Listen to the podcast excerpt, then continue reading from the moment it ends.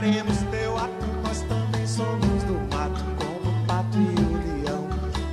Aguardaremos, brincaremos no regato até que nos tragam frutos. Teu amor, teu coração. Abacateiro, teu recolhimento é justamente Saudações tricolores! Meu nome é Alexandre Andrade. Esse aqui é o podcast Esquadrão 71, programa de número 45. Vocês estão ouvindo ao fundo aí Gilberto Gil, Refazenda, música escolhida por um dos nossos integrantes dessa noite. Igão, por que Refazenda? Bom, Refazenda aí surgiu com a notícia da venda do Fazendão. A primeira coisa que eu. Quando eu pensei na música do podcast, me veio esse trocadilho aí, Refazenda, Fazendão, é, que seria um nosso novo começo aí sem o, o Fazendão. É, a música, a letra não tem nenhum link assim com, com o contexto do Bahia, pelo menos eu não achei nenhum link, um link. Mas é do álbum de, de Gil, que é o Refazenda, de 75, é a música que eu mais gosto. Acho que por isso também eu, eu trouxe ela. E ela é contemporânea do Fazendão, né? Fazendão foi inaugurado em 79, né? Então são os dois aí da, do meio pro fim da década de 70. Isso. Ela tem uma letra não muito linear. Ela fala daquelas aquelas viagens de, de, de compositor assim. E fala sobre uma fazenda que, que Gil tinha. Que era basicamente ele queria fazer assim, um, um retiro, um acampamento para músicos. Não deu muito certo. Algo que o, os novos baianos fizeram por um tempo, algo parecido assim. Isso aí, tá aqui comigo hoje, além de Gão, nosso doutor Edgar. Doutor Edgar, qual é o seu destaque pro programa de hoje? É, saudações tricolores. Gostei do trocadilho aí, Gal. Você foi certeiro, como sempre, nessa, você é especialista nessa arte do trocadilho. O tema, eu acho que eu falar um pouquinho do Bahia. O Bahia é um time que tem um.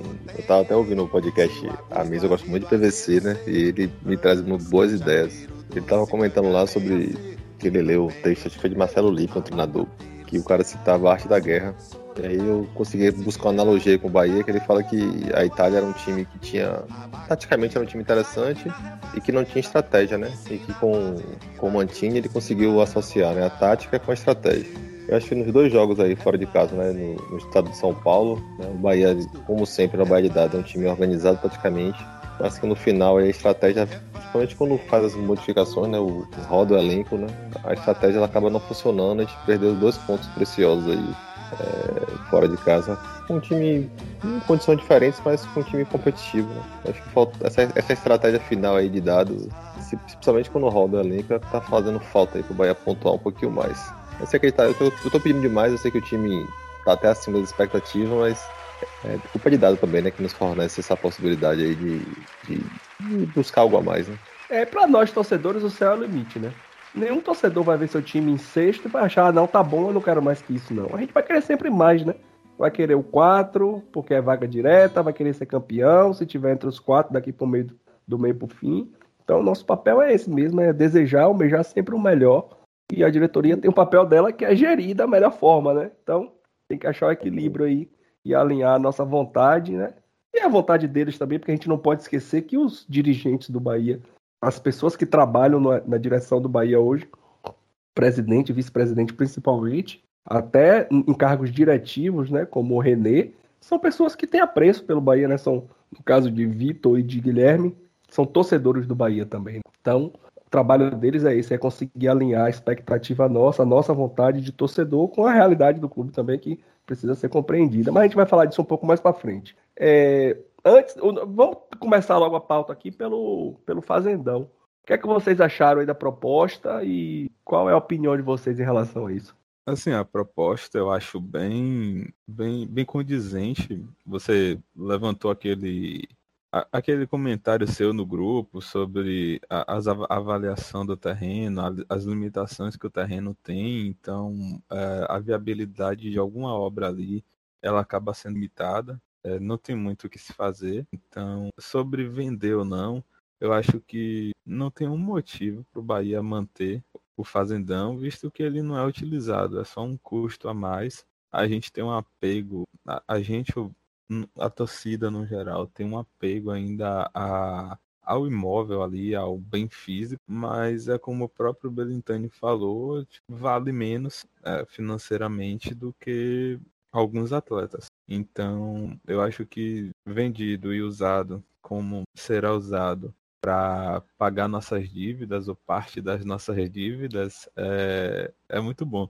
Vale ficar aqui pro, pro torcedor que não é porque o Bahia vai pegar o dinheiro do fazendão e vai pagar de, de dívida que a dívida vai acabar. Ela só vai diminuir. O Bahia ainda vai ter uma dívida muito alta e a gente tem que ter essa noção de que para o Bahia dar um passo acima, a gente tem que diminuir ao máximo nossas dívidas, que aí a gente vai conseguir ter uma folha, um orçamento livre, por assim dizer. É, eu concordo com você. A Alexandre falou uma coisa bem interessante, assim, ele comenta muito isso, né, sobre essa questão financeira. Ele tá um pouquinho aí com a voz um pouco comprometida, mas eu vou falar assim, aquilo que ele retrata no grupo, né? Ele fala que o Bahia é um clube que tem muita dívida, né? Muita, é, um, é um clube ainda que, por mais organizado que esteja nesses últimos, nesse período democrático, vamos dizer assim, de 2014 para cá, é um time que ainda tem um passivo, né, um legado das trevas muito grande. Né? E tem uma discussão muito grande em relação ao Fazendão, né? De um grupo aí disse que o Bahia estava vendendo por um valor abaixo. E aí Alexandre trouxe dados bem interessantes assim sobre esse processo de venda, né? E Alexandre também é da área da, da construção, né? Da construção civil, então ele entende muito melhor até. E ele falou que tipo é, essa questão do, do valor é valor de mercado, está até acima, né? Do valor que foi é até projetado pelo, pelo pessoal da Caixa Econômica, né? Que pô, é, Caixa Econômica é alguém mais especializado em, em, compra, em venda, compra e venda de imóveis, né, em avaliação de mercado do que a Caixa Econômica, talvez a gente não conheça, né?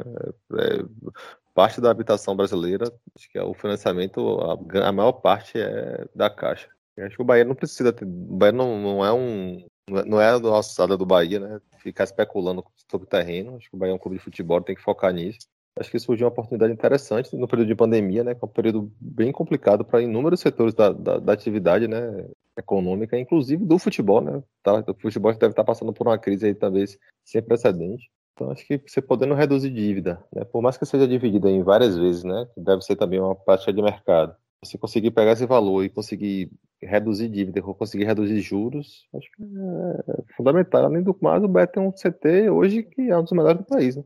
É a cidade tricolor. Eu sou bem favorável à venda.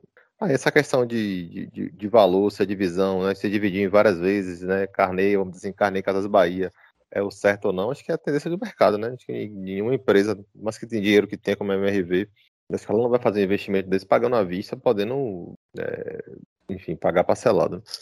E até porque o empreendimento ele tem que se tornar viável também, que a pessoa não vai comprar um, né, nenhuma empresa vai comprar um, um terreno desse porte se não tiver viabilidade de você conseguir dinheiro com ele. Então acho que a venda é justa, válida, acho que o Fazendão, né, teve sua importância histórica e o Bahia ele optou também, né, já que tinha um terreno na Tricolor, né, que já tinha feito uma boa parte, né, de investimento e para um outro espaço. Então, agradecer ao Fazendão e acho que o Bahia vai para um, um novo rumo, né, nova parte da sua história de redução de dívida e de modernização.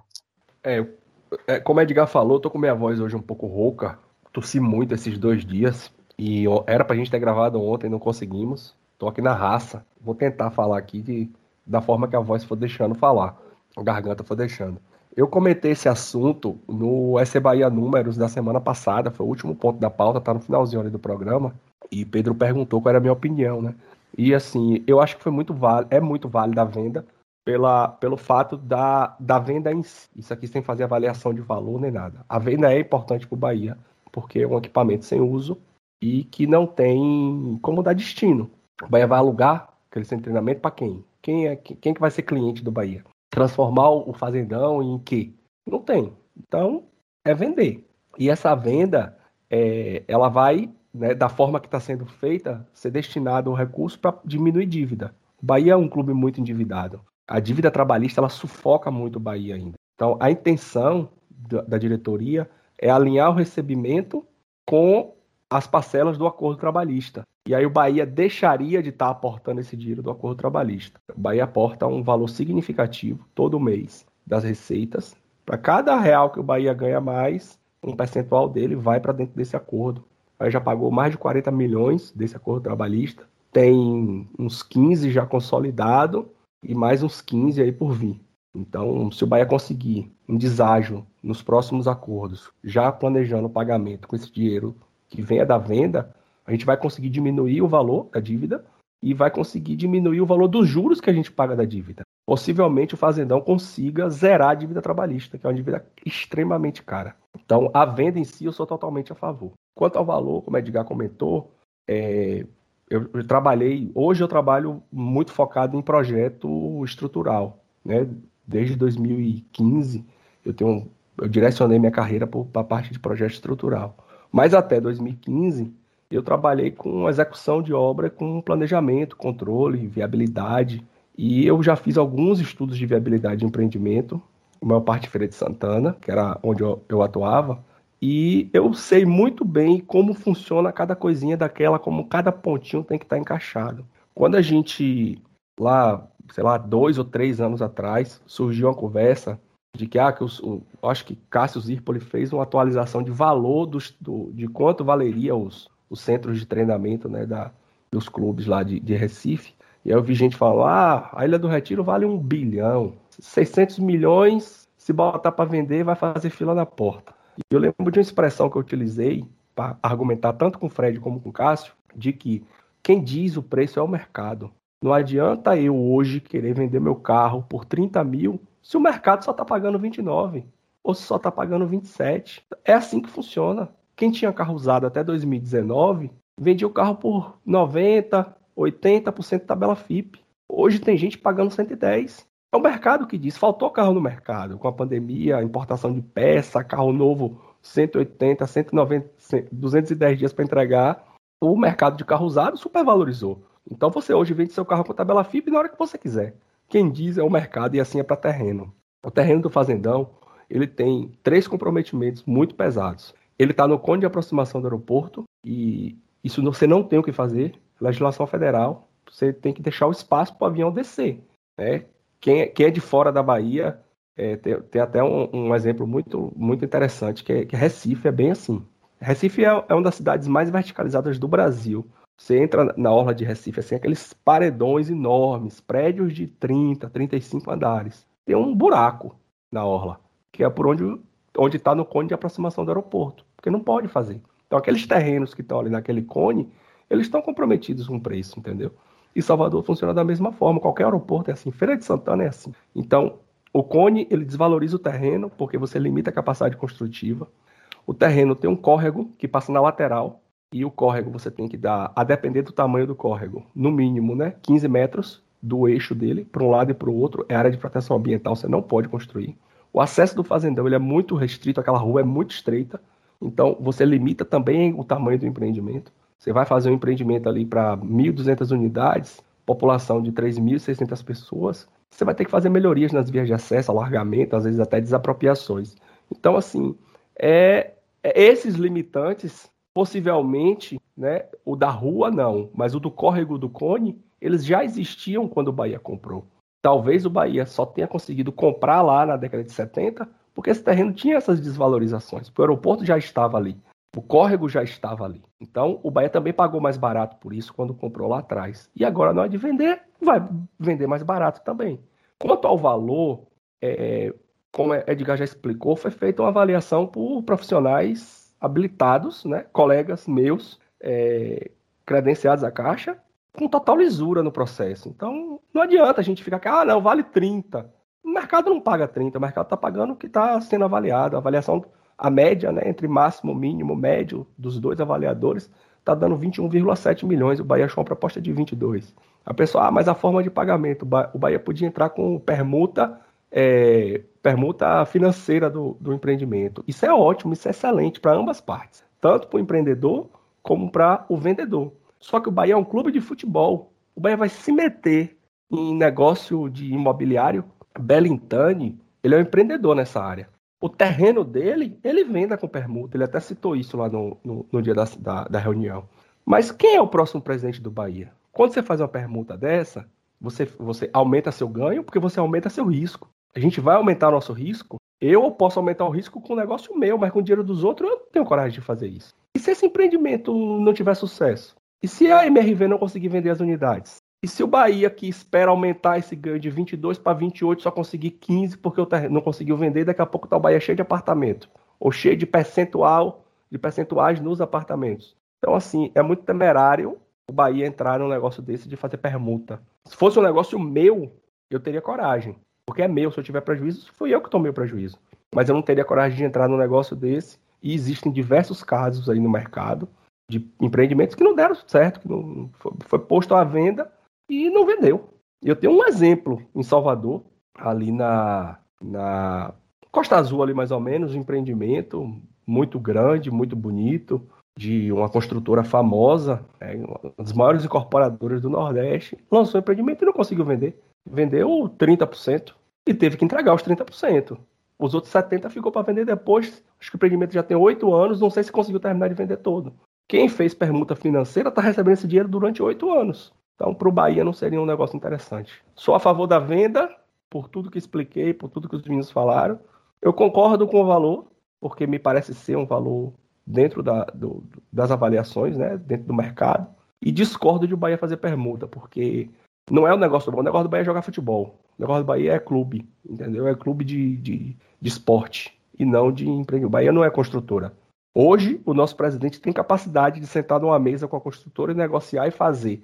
O próximo a gente não sabe. Então, eu acho que está muito bem feito o negócio, o processo está muito transparente e vai trazer para a gente uma, um ganho muito grande aí na, no alívio né, dessa dívida trabalhista. Encerrando esse ponto e partindo para o próximo né, ponto da pauta, é, a gente está aí no meio do concurso né, da camisa. O que é que vocês têm achado aí da, das camisas que têm aparecido? Vocês acham que a gente deve realmente ter a camisa mais padrãozinha ali, branquinha, sem muito detalhe, e a tricolor com as listas como vencendo? Ou vocês são a favor de uma mudança um pouco mais radical, de uma ousadia maior no, no padrão 1 e 2 da camisa Edgar? Alexandre, eu, eu acompanho mais pelo que vocês mandaram aí. Lá no grupo e tal. Eu, eu sou um cara mais tradicional, velho. Eu sou meio. Eu sou meio. Assim, quando eu olho a primeira vez, me causa um pouco de estranheza. Mas acho que acho legal a galera que tá criando aí camisas com ideias interessantes. Vi algumas diferentes que me chamaram a atenção. Ainda não decidi assim que eu vi, assim, puxa, essa aqui é que eu vou. Até conversei com o Igão para fazer. Pra... Eu tava com a ideia aqui para fazer junto, só que a gente acabou não tendo tempo ainda, né? Mas acho que é, eu, eu, quando eu olho, eu tendo a olhar a coisa mais tradicional. Por exemplo, eu não gosto da camisa tricolor com as, é, com as listas muito grossas, né? Acho que foi até, acho que foi até Brenda que postou no Twitter aquela da Renner, né? Aquela famosa da Renner do Bahia. Eu não sou muito fã, não gosto da tricolor, mas de estilo 88. A, a branca, acho que até quando a pessoa usa mais assim, eu nem me incomodo muito, mas pela tricolor eu sou mais tradicional, assim. A gente investe um pouquinho, eu sou mais tradicional pela branca. Eu acho que, na verdade, eu acho que combina mais um uniforme branco com menos detalhes, com alguns detalhes pontuais em eh, vermelho e azul. É, por exemplo, lá do, da temporada passada, eu, eu adoro, acho uma das camisas mais bonitas que o Bahia fez recentemente, das brancas. É, a tricolor eu sou a favor de fazer uma mescla aí, listas grossas, listas mais finas. Eu particularmente acho essa atual o modelo assim, o padrão que eu mais gosto. É... E eu acho que eu não me incomodo muito com essa variação de espessura de, de listas, não. Ah, tem alguns detalhes que me incomodam um pouco, que é tonalidade de a galera que quer fugir da tonalidade fora da bandeira. Eu acho que as cores é, que estão na bandeira são bem agradáveis, até porque já são muito familiares ao Bahia. Então, quando foge muito assim da, do tom de azul, do tom de vermelho, eu acabo estranhando um pouco. É, quando se acostuma, você até não vê mais isso, mas, por exemplo, quando muda a temporada, que vem uma outra camisa com as cores que pertencem ali aos tons da bandeira e que você olha da temporada passada, pelo menos para mim fica aquela estranheza de da primeira impressão, é, mas é uns toques meus. É, eu vi poucas camisas desse desse, desse concurso. É, a maioria eu acabei não gostando muito. Teve uma branca que eu achei linda, até mandei no grupo, acho. Não, ou foi Alexandre, não lembro mas é uma que tem duas listas é, uma azul e uma vermelha centralizadas. Achei bem, bem legal. Combina com o tipo de camisa branca que eu gosto, que é simples, o mais simples possível. E a gente tem um, uma dica aí para quem está fazendo esse, esse concurso, né, Alexandre? É porque o pessoal às vezes é, usa a criatividade, né? Mas tem algumas coisas que restringem muito o, a, a construção da camisa, né? E alguns detalhes, e estes detalhes, eles é, antes do Bahia botar para eleição, a, o Bahia faz todo um checklist né, de coisas que precisam ser feitas na camisa para ela se tornar economicamente viável, para que o preço não vá a, atingir o nosso bolso, né, do torcedor, para que esse, esse, esse, se tiver aumento, não seja, não vá para o bolso do clube. Então tem que fazer um equilíbrio, materiais disponíveis no mercado, padrão construtivo da camisa e a viabilidade financeira. Então, assim, tem uns detalhezinhos que a gente estava conversando hoje de tarde, é, como aquela questão, né, Igor, de, de que ela tem que atender todos os tamanhos, que o pessoal precisa se atentar. A gente vai até fazer um post sobre isso. Igor vai, vai explicar melhor aí como é que a gente tem que. Quem está participando, se tiver alguém aqui que está tá nos ouvindo e vai participar do concurso, o que é que precisa se atentar para que sua camisa possa pelo menos chegar lá na etapa final. É, se você não está participando, mas conhece alguém que, que vai participar, e aí fez algo que se encaixe no que a gente vai falar, você, você manda para a pessoa fazer alguma alteraçãozinha para ter uma chance maior. É, na postagem a gente vai colocar, que a gente já fez, quando você estiver ouvindo esse programa, a gente vai colocar as fotos e aí com recurso visual fica muito mais fácil de compreender. Mas eu vou pegar a, a camisa tricolor desse ano, que são listas, e eu vou supor um número mínimo, por exemplo, de, de listas. Eu vou dizer que a camisa PP tenha oito listas, quatro de cada lado. As listas azuis e vermelhas tenha quatro de cada lado. E todos os desenhos ela tem que encaixar nesse, nesse padrão. Quando o tamanho vai aumentando, é, o desenho ele não aumenta proporcional ao tamanho da camisa ele vai se manter fixo e o que vai crescer é que vão ser acrescentados listas. Por exemplo, tinha oito, quatro de cada lado, vai passar a ter 12 listas. Então, é, as camisas, e foi um, das, um exemplo que nos chamou a atenção, eu não lembro de quem foi, mas que tinha um, o escudo do Bahia em marca d'água ao fundo, num tom acinzentado, no canto no canto esquerdo da camisa. Logo a, o escudo do Bahia, logo abaixo do escudo bordado, do escudo padrão. E esse é um problema porque provavelmente quem fez imaginou que quando a camisa aumentasse ou diminuísse de, de tamanho, aquele desenho ia acompanhar esse crescimento e ia continuar sempre no canto. Porém, não é assim, porque ou ele iria ficar no canto, só que ele ia cada vez mais é, se deslocando para a lateral. Então, por exemplo, se na P ele encaixava perfeitamente como no desenho, na G é, ele vai ficar muito na lateral da pessoa. Então, ou se ele fez imaginando uma G, na P ele vai ficar praticamente centralizado. Então, é esse o problema. Quem for criar e tiver detalhes, procurem é, criar numa P e imaginar que ele só vai crescer é, para o lado que está no, no, centro da P é fixo. É, de novo, explicando por, por áudio, fica um pouquinho difícil, talvez, para algumas pessoas visualizarem, mas a gente fez aí esse post de, com, com dois exemplos de camisa e vai ficar bem legal. E aí vocês ajudam dando aquele RT, comentando, enfim, engajando a gente. E tem duas coisas interessantes aí nesse post que a gente vai fazer é que a camisa da foto tem duas camisas, né? Uma camisa minha e a outra camisa, a minha camisa é tamanho M e a outra camisa é tamanho 6G, que é de Cazuza, que já participou aqui do programa e que foi quem ganhou o concurso da camisa que a gente sorteou ano passado. Então aquela camisa da foto ali foi sorteada por a gente aqui. Então tem bem interessante. E uma outra coisa que Igor acabou não falando também foi em relação à tonalidade né, da, da, das cores é, é importante se manter próximo, porque a tendência do clube é fazer na tonalidade do escudo, que é na tonalidade da bandeira. E o Bahia, ele usa o mesmo short para os dois padrões. A gente vai ver o Bahia jogando de camisa tricolor e short azul e de camisa branca de short azul. Então, os tons de azul da tricolor e da branca, elas são, tem que ser iguais, porque vai ser o mesmo do short. E isso vale para o short vermelho também. Então, às vezes você usa um tom muito escuro ou muito claro, o clube, se gostar do, do, do, seu, do seu modelo, na hora de produzir, ele vai ter a cor alinhada, entendeu? Então, são alguns detalhezinhos que a gente precisa tomar cuidado para que a camisa seja uma camisa que, além de bonita aos nossos olhos, ela seja comercialmente interessante para o clube, né? E financeiramente também interessante para que possa chegar no nosso, no nossa casa com um preço razoável.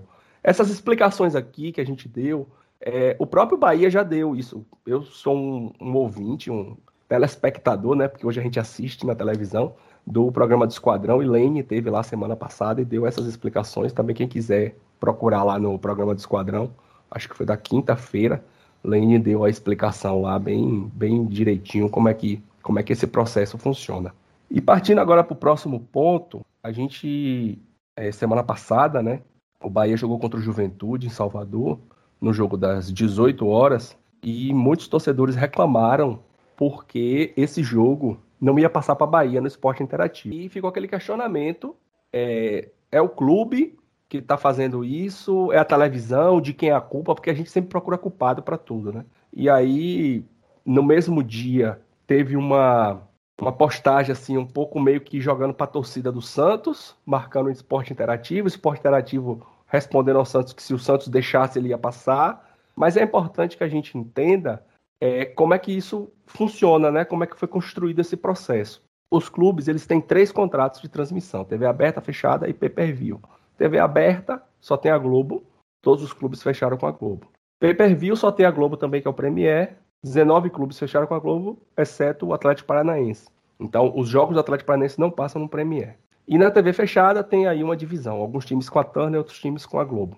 Quando do primeiro contrato com a Turner, os clubes as, é, não se atentaram para a exibição do jogo para praça, né? Que é, por exemplo, transmitir o jogo para Bahia. É, isso constava no contrato com a Turner que o jogo ia passar para a praça. Quando eles foram negociar com a TV fechada para a Globo, isso é uma coisa que tira o incentivo do Premier. Né?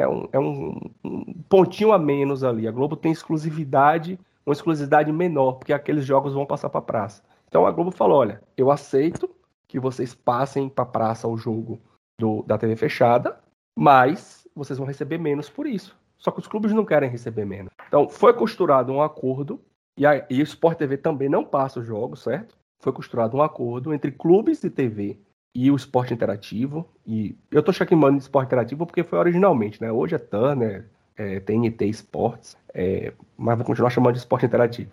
Então, Clube, Esporte Interativo e Globo chegaram num acordo de que iria se colocar essa restrição na TV fechada para que os jogos não passassem na praça, né, que no caso para Bahia, para que os clubes pudessem ganhar mais no Premier. Então, não tem culpado nesse processo, não tem o ruim da história. É, é, é, um jogo de interesses que envolve duas emissoras de TV e o clube. Tá todo mundo ganhando mais com isso. Quem tá perdendo somos nós, torcedores. A gente pode ficar puto da vida com o nosso clube, reclamar, chatear tudo, e com razão, mas não é só ele. A gente pode xingar a Globo, xingar o esporte interativo, quem for, qualquer um que seja, mas também não são só eles. Então, é um acordo é, costurado entre os três. Infelizmente, até 2024 não tem o que fazer. E não me parece que nessa nova negociação isso vai acontecer também. É, isso sempre existiu. Quando não tinha pandemia, a gente achava, ah, mas é para incentivar o torcedor a ir para o estádio. Realmente também um clube olha por esse lado. Ah, não faz sentido com a pandemia ter essa cláusula, porque com a pandemia não está ninguém indo para o estádio. Como é que não vai para o estádio e não passa aqui para a cidade? É simplesmente para incentivar que eu, você, quem está nos ouvindo aqui, compre o Premier, porque o Premier é passar todos os jogos, que é mais caro, é um produto diferenciado, né? Então é tentando elucidar essa polêmica da semana passada, foi é mais ou menos isso que acontece aí, de forma assim muito sim, simplificada, né, a explicação, mas é, é dessa forma que acontece. E agora, pro, indo para nosso último ponto da pauta, é falar do futebol, né? Falar do, do jogo em si. É, esse jogo contra o, o São Paulo, que na minha visão, o Bahia conseguiu, até tomar o gol, o objetivo. E ali naquele gol, eu já estava com o texto do tweet pronto para poder postar no, no final do jogo. Fiquei com tanta raiva que eu dei um murro na mesa que minha mão dói, dói até agora e apaguei o texto. Porque é um golzinho, filho da puta, velho. É Você tá horrível. doido, velho. Igão, como foi que você viu a execução, o, o planejamento e a execução da, da ideia de jogo do Bahia ontem? Cara, o Bahia entra muito naquela, naquela questão de tentar achar um equilíbrio de quando ataca bem, não se expor, e quando defende bem, ele perde o, o poderio ofensivo. É, tem algum- alguns fatores que eu já citei de intensidade, ele, ele influencia. Eu gostaria muito de ver o Bahia voltar a jogar com dois pontas, do- dois pontas realmente pontas. É, é um sacrifício grande, porque no meio-campo você tem, tem algumas, alguns pontos ali que é difícil de tirar. Por exemplo, Patrick de Luca não, não vai sair. Tassi- Tassiano é, é difícil, é uma dor de cabeça para dado. Em tese, quem sairia seria Rodriguinho. Mas você tem Rodriguinho no banco, então. é- é, enfim, é uma dor de cabeçazinha grande. É, talvez aí agora com a suspensão de Danielzinho, que a gente vai saber de quantos jogos é, dado acabe forçado a achar uma solução melhor. Eu imaginaria, queria ver Rodriguinho de ponta de lança, por assim dizer, aquele meio atacante, fazendo um 4-2-3-1, ele voltando a fazer essa função. É, porém, ele mais perto de Gilberto do que ele como um meia mesmo, um 4-3-3, é, que é a função que Daniel faz. É, nós temos dois pontas que, pelo menos, é, Michael Douglas e Rossi, com eles dá para fazer isso porque eles voltam, eles têm intensidade física para voltar para marcar e para fazer aquela linha, a segunda linha de quatro bem. Então você tem Gilberto e você teria Gilberto e Rodriguinho é, livres para fazer pressão na, na saída de bola. Então me agrada. Não sei se o Dado vai conseguir fazer essas peças jogar assim. Também não sei se é do interesse dele fazer isso, por avaliação dele. É, Enfim, o jogo é, é aquele jogo que você lamenta. Um empate. Tava naquele empate assim, pô, lamentando aquelas bolas, aquele chute de, de Patrick de Luca, que era pra ele ter enchido o pé. Eu entendo que ele, que ele quis tirar ali, o cara tava fechando o ângulo, ele tentou tirar, fe- ele não fez errado, só ele ex- executou errado, mas era pra ele encher o pé. Pelo menos se pegasse na cabeça do cara, o cara tava lá sentindo dor. É, e aquela bola de Tassiano, que é um crime não ter entrado, a bola no travessão, é, ia ser um, um gol lindo. É, de uma característica que o Bahia começou bem no, no começo da temporada, assim, quando o time encaixou, que era chutes de, de fora da área. É, depois acabou perdendo um pouco, tudo bem que o nível técnico aumentou e você tem volantes de melhores é, qualidades marcando ali, preenchendo os espaços. É, mas, enfim, é isso. Não tenho muito o que falar desse jogo, não. Edgar, como foi que você viu aí esse Bahia e São Paulo? É, dado ele vai. Acho que aquele jogo contra o América, Alexandre, eu acho que ele foi um jogo meio que divisor de águas, assim. Deve ter incomodado muito a disposição do time. E, e nos- e nos três jogos seguintes, né, contra Chapecoense e Juventude agora, dado ele teve uma preocupação defensiva muito maior. Né, e a, a opção dele de jogar com, com Jonas na função de Patrick, né? E dessa vez agora, nesse último jogo contra o São Paulo, Patrick tá na função de Daniel. Acho que deixa o time com a proteção defensiva muito melhor. Porém, eu acho que o time, o time fica muito mais lento. Mas acho que essa lentidão não é só por- pela entrada de Jonas, não. Acho que tem, tem, tem também um pouco aí da questão de, desses, desse, desse trio aí, Rossi, Tassiano e Rodriguinho, estarem na rotação um pouco abaixo. Não sei se era questão física pesando. Mas acho que o time, ele, nesse jogo contra o São Paulo, ele teve até oportunidades, ele conseguia recuperar as bolas, mas teve muito erro de passe, né? Nesse, nesse, nesse, ne- passando por, essa, por esse trio aí, né? E passando por essa região do campo que eles atuam. Então o Bahia perdeu muita bola ali na frente. E aí ficou um jogo que o São Paulo ele conseguia ter mais posse, mas também tinha dificuldade de penetração na defesa do Bahia, que, que jogou muito bem, né? Lígia e Luiz Otávio fizeram uma boa partida.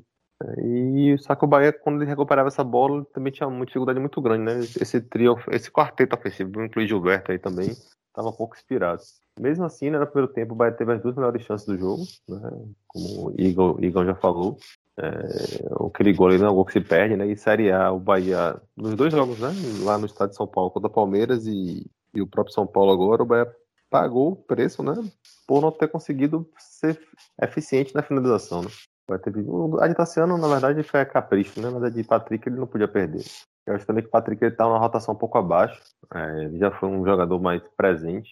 E a minha crítica dado, assim, se ele quer jogar com o Rodriguinho, ele tem que fazer um esquema que o Rodriguinho ele fique. É, ele tem que jogar em função do Rodriguinho. Que é um jogador que ele tem uma qualidade que é indiscutível, porém, dá para ele ficar recompondo na esquerda. É, eu já até comentei isso, acho que nos outros jogos, nos outros pods. Para mim, o melhor jogo do Bahia, em termos. O melhor jogo do time titular do Bahia, né? Vamos tirar aí as instituições. Foi no jogo com o Palmeiras. Intensidade, criação de jogo, marcação. E ali o que mais me chamou a atenção foi que o Tassiano ele jogou mais pela esquerda, né? deixando o Rodriguinho um pouco mais centralizado. E não sei porquê, dado ele mudou isso. Hoje Tassiano fica muito por dentro. Eu acho que o Tassiano perde-se muito. Né? Você vê que o Tassiano ele tem um pouco de espaço ali, né? Ele conseguiu dar aquela finalização espetacular. Mas eu acho que quando ele tenta botar o Rodriguinho marcando, o time não flui, o time fica muito lento, até porque quando recupera a bola, o Rodriguinho não tem pique para estar lá na frente. Né? Ele é o jogador que tem um passe diferente, é um jogador que ele pode cadenciar um pouco mais o jogo. Então, acho que o Bahia fica muito refém, fica muito atrás e fica muito lento né, na parte ofensiva. Ele consegue melhorar até defensivamente, né, essa recomposição, mas aí acaba que na frente o time fica muito, muito lento. Então acho que aí o segundo tempo, né, Matheus Teixeira também fez uma partida espetacular, né, fez boas defesas, o jogo ficou bem, mas é isso, né, quando o Bahia precisa mexer, principalmente, né, na entrada de Lucas Araújo e de Galdazinho, o time perde muito no poder ofensivo. Né? Você não pode tomar um gol daquele aos 47, 48 do segundo tempo, em um contra-ataque, né, que o Bahia perdeu a bola, né, o meio de campo naquele buraco, né, o cara dá um chute, é, Matheus Teixeira faz uma boa defesa, Nino corta errado, e aí o cara, Reinaldo, né, na entrada da, né, na, na quina da grande área, ele para, pensa, manda um WhatsApp, pensa de novo, respira e dá aquele cruzamento né, a que é um jogador que nunca se errou de cabeça. Né? Só que aí ficou muito difícil porque a bola bem colocada. Então é um outro vacilo né, no finalzinho do jogo. Principalmente porque o Bahia, as peças de reposição né, nesse meio de campo, eles, eles entram muito abaixo. E são jogadores que estão até fisicamente, teoricamente, eram para estar fisicamente até melhores, né? Porque eles não estão nessa carga de, de jogo, né? De, eles têm pouca minutagem. Então, pelo menos fisicamente, eles tinham que estar com mais entrega, sabe? O lance também ali que você vê o gol, o Lucas Araújo, ele não marca ninguém, né? Ele fica ali, ele não consegue ajudar Nino, nem consegue ajudar na, na bola na, que vai ser jogada na área. Então, acho que essa dificuldade também do Bahia, né? Do elenco curto, né? Que dado vai tentando remendar aqui, né? A defesa, ela piora, ele acha uma solução, mas o ataque fica lento. Aí quando o ataque ele fica mais ativo, né? ele fica com mais qualidade. Defensivamente o time perde muito, eu acho que também vai muito pela questão física. Aí. É, e aí é difícil porque você tem um time organizado, você tem um time que sabe jogar da, da forma mais defensiva, mais ofensiva, eles entendem bem como é que dado que é isso, aceitam a proposta, mas aí a estratégia de um jogo inteiro, né, vai acaba pecando muito porque tem um elenco curto e que os jogadores que vêm são bem aquém, né, e não conseguem manter a organização. Acho que o, o, grande problema é esse. Eles não conseguem manter a organização, pelo menos tática do time, né? E aí o Bahia tá pagando o preço por isso. É, eu. Minha, minha tweetada tava guardada, né? Antes do gol, era assim, ó. O Bahia se propôs a levar um ponto para casa e vai conseguir. Sofreu, quase conseguiu abrir o placar, mas conseguiu levar o ponto que queria. Infelizmente, uma falha ali é, eu, eu não gosto, acho que ninguém gosta, né? Quando o Bahia se propõe a jogar dessa forma. Não é, não é um jogo bom de se ver, mas é uma estratégia que pode dar certo. É, espero que a gente, se tentar novamente, consiga executar de uma forma melhor para não sofrer tanta pressão. É, o segundo tempo, o Bahia foi inoperante. O Bahia veio chegar no gol do, do São Paulo no final do jogo. Primeiro tempo, o Bahia teve mais chances, teve melhores chances. Os chutes no gol perigosos foram do Bahia. Mas no segundo tempo, o Bahia só veio chegar no finalzinho do jogo. Né? E aí, quando você fica muito exposto, já disse isso aqui algumas vezes, você tá correndo risco. Né? Então, é, se, se, se for executar, que execute de uma forma melhor para sofrer menos. Eu, sinceramente, é um tipo de jogo que eu fico nervoso, fico angustiado, porque qualquer bola você acha que vai entrar, né? Com aquela preocupação. Em muitos momentos o clube não conseguia tirar a bola do, do nosso campo não conseguia dar o segundo, o terceiro passe. Rossi errou tudo no jogo contra o São Paulo, tudo, tudo, tudo. Conseguiu fazer até o Miguel dele da, da, da do, do, músculo atrás da coxa foi na hora errada, entendeu? Então, nem isso ele conseguiu acertar. Até e... o cabelo ele errou, mas ali foi uma ação de marketing, né? É, na hora, na hora a gente já. Lá, quem tava ligado lá no, no, no, grupo da gente já sabia, né? Porque a gente conseguiu pescar aí e colocar lá no grupo. Ó, isso é uma ação de marketing da, da Brahma aí e tal. É, e, e, interessante porque o Footstats é, divulgou hoje, Nicolas até levou isso lá para o nosso grupo para a gente discutir. É, está entre os cinco jogadores que mais erram passe. Rossi praticamente erra um passe a cada três. É, é uma taxa de acerto muito baixa. Muito, muito, muito baixa. É, isso ele tem números ótimos em assistência, em drible, em cruzamento certo, tal, mas ele precisa melhorar um pouco esse fundamento. E no jogo de ontem foi, no, no jogo de São Paulo, foi no sábado, foi terrível, terrível, terrível mesmo. E a gente vai pegar agora o Flamengo, né? Ânimo novo, técnico novo. A gente não sabe que Flamengo vai para Salvador jogar. O Flamengo joga quarta-feira contra o Defensa e Justiça, pela fora de casa, pela Libertadores. Torcer pro defesa dar um 3 a 0 no Flamengo aí, porque aí eles vão querer se poupar para fazer o segundo jogo, porque a Libertadores é muito importante para eles, né? Então, se, se, eles conseguem fazer placar a, a quarta-feira contra o Defensa e despreocupado pro segundo jogo, eles vão vir com toda a força para cima do Bahia, né? Renato vai querer mostrar serviço. Mas a gente já conhece Renato do Grêmio, né? O Grêmio muitas vezes largou o brasileiro para dar atenção às Copas.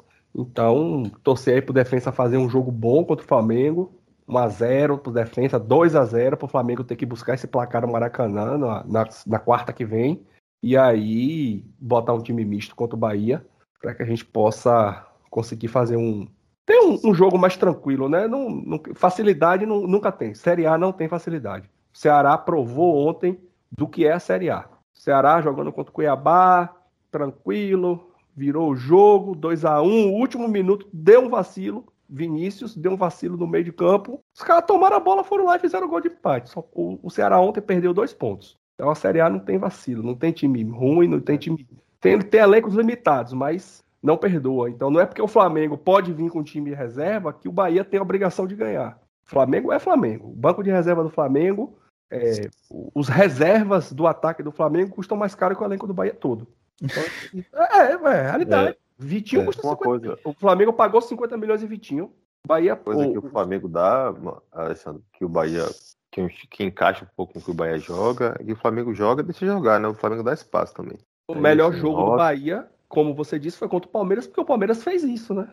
Jogou e deixou jogar, né? Então, só que o Bahia conseguiu até anular muito o Palmeiras naquele jogo, né? O Bahia ele conseguiu encaixar a marcação, o time estava bem mais ligado nesse aspecto e conseguiu jogar a bola.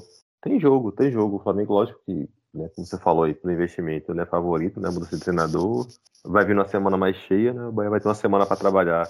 E a gente comentava, né, lá atrás, né? Quando o Bahia, sempre quando tinha uma semana para trabalhar, né? Antes até do brasileiro, o time ele conseguia dar uma melhorada, tanto física quanto técnica, quanto tática, né?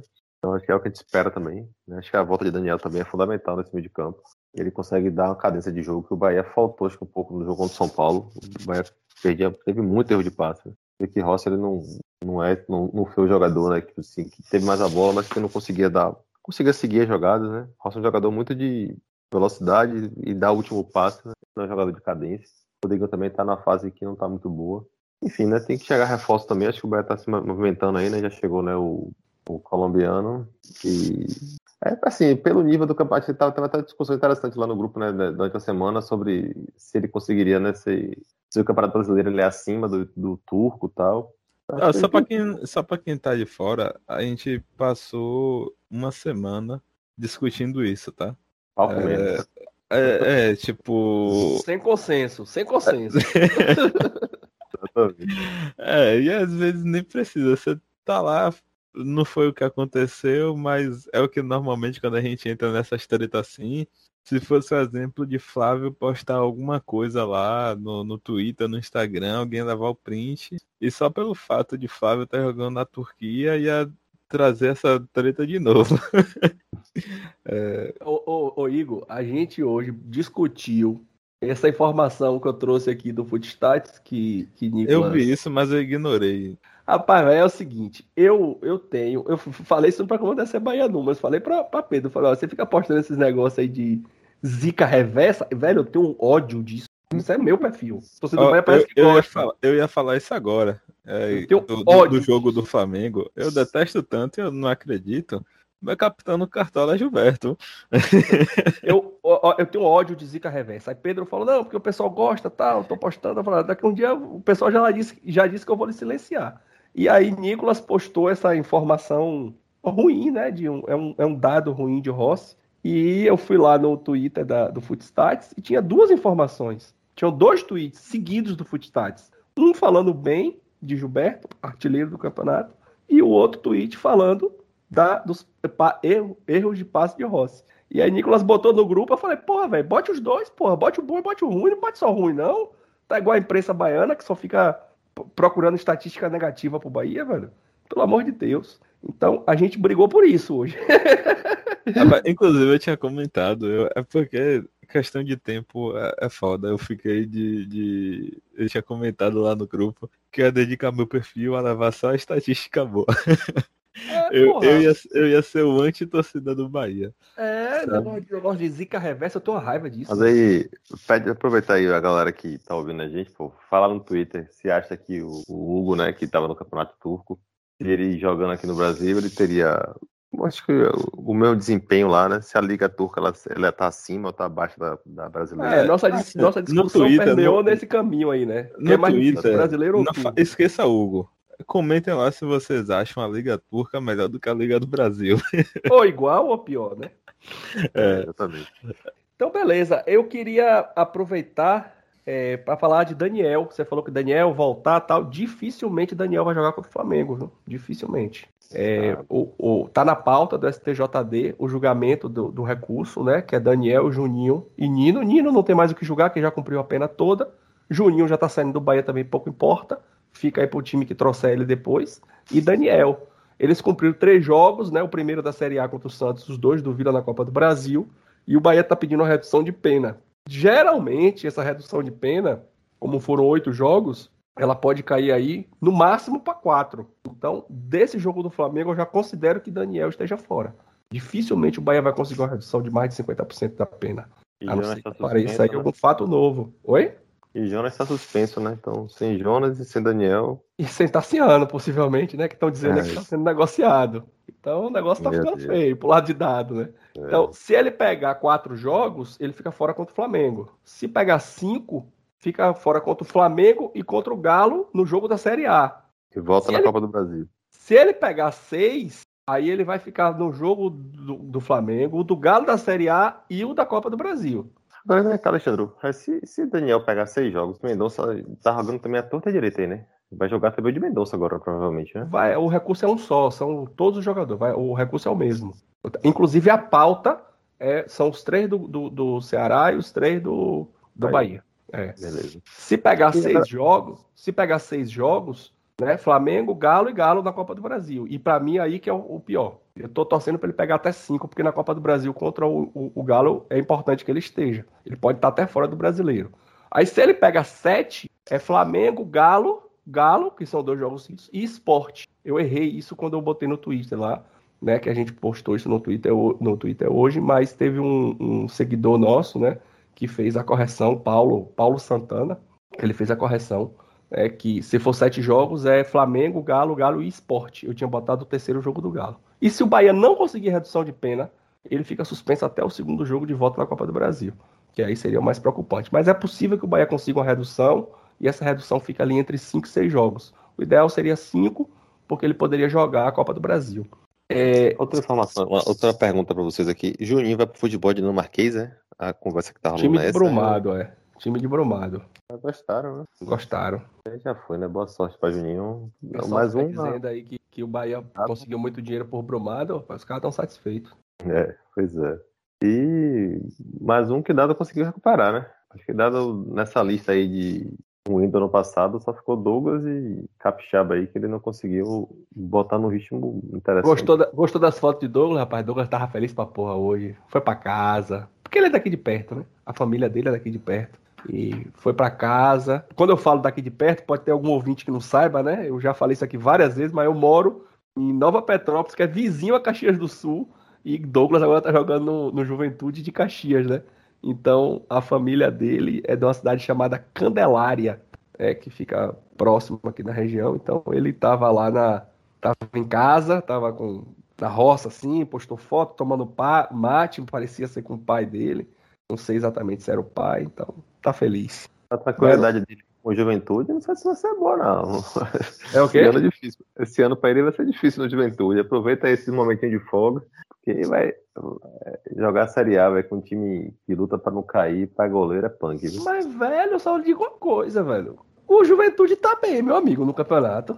É, sim, mas é um campeonato que eles vão jogar lá, eles vão estar olhando pra baixo, né? Pra Mas, Mas o Juventude- é- é uma o chance muito boa dele se o- destacar, igual fez no, no Havaí. No, Havaí, no né? Velho, o Juventude já tem 13 pontos, né, Edgar?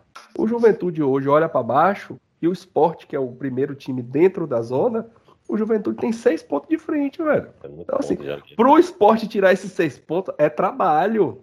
É. O Sport levou- jogou 11 partidas e fez 7.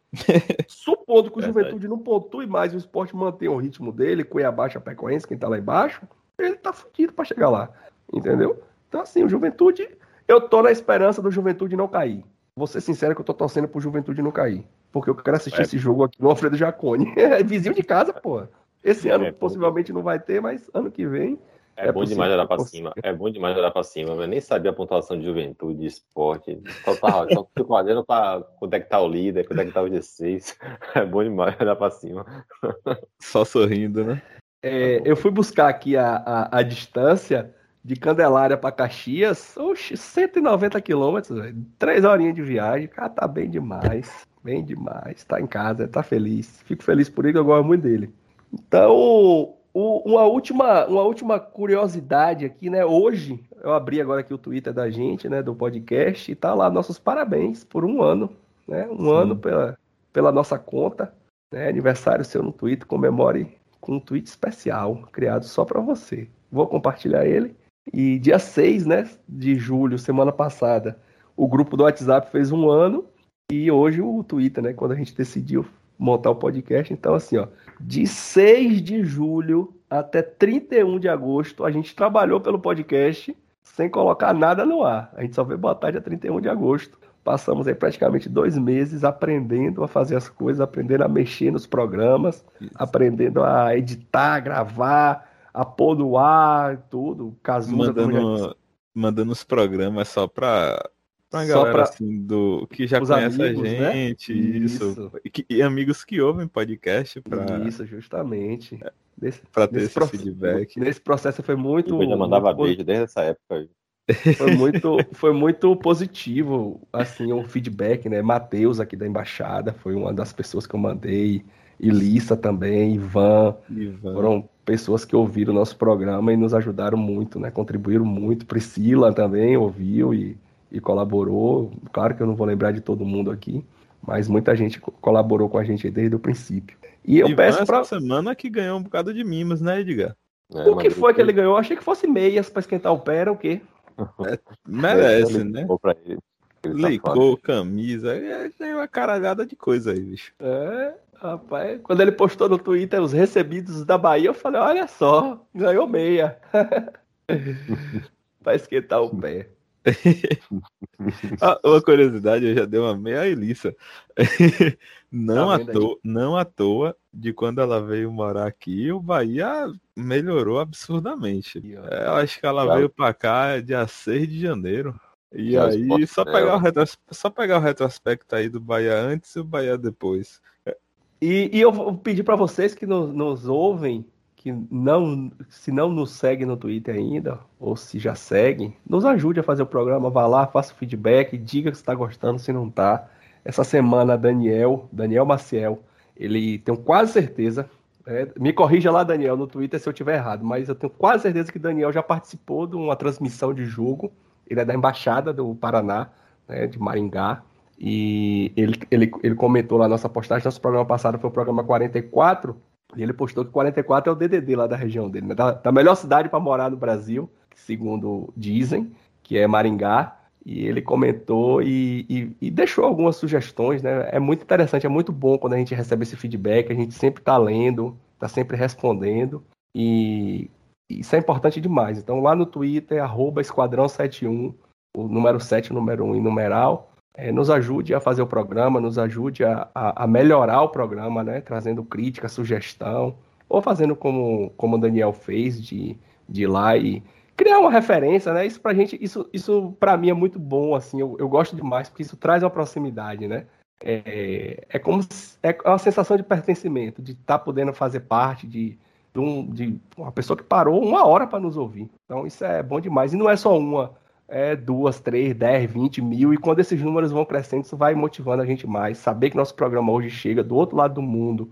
A gente já chegou em mais de 20 países, em mais de 20 estados do Brasil mais de 20 estados dos Estados Unidos. É bom demais, pô. Isso é, é satisfatório, né? Porque a gente faz isso aqui por amor, né? Pelo amor ao clube mesmo. Sim. É, e um dos comentários que. Porque Daniel comentou várias vezes, né? Uma das coisas que ele colocou lá foi que ele queria ver Jonas, Patrick e Daniel jogando. E isso também é uma coisa que eu quero, entendeu? É, é uma coisa que, que eu, eu esperava, né? Que, que, o, que o Bahia pudesse fazer isso, mas talvez vai ser feito meio que na marra aí, né? O Bahia perdendo o Tarciano, vai ser meio que na marra que isso vai acontecer. Eu mandar aqui um, um, um convite oficial para Masca, Elissa e Ivan, já que estão cobrando isso aqui agora de mim, é, estejam convidados aí para participar do programa. É, convite feito oficialmente, a gente vai acertar o dia aí. Quero ver agora a desculpa de não, não aparecer aqui. A minha sugestão, a gente vai ter agora próximo, breve, Bahia Esporte. Na semana de Bahia Esporte, Ilissa e, e Ivan podiam participar aqui com a gente. Se eles quiserem, Desde seria uma feito, ótima. Desde feito o convite. É, e masca qualquer um, qualquer programa. Se ele quiser Pois semana é. que vem, é só colar, é só dizer que É, pode, que que a, gente, que, a gente, que a gente coloca, porque ele vai falar de Bahia, então tá tranquilo. Um abraço a todos, muito obrigado e até o próximo.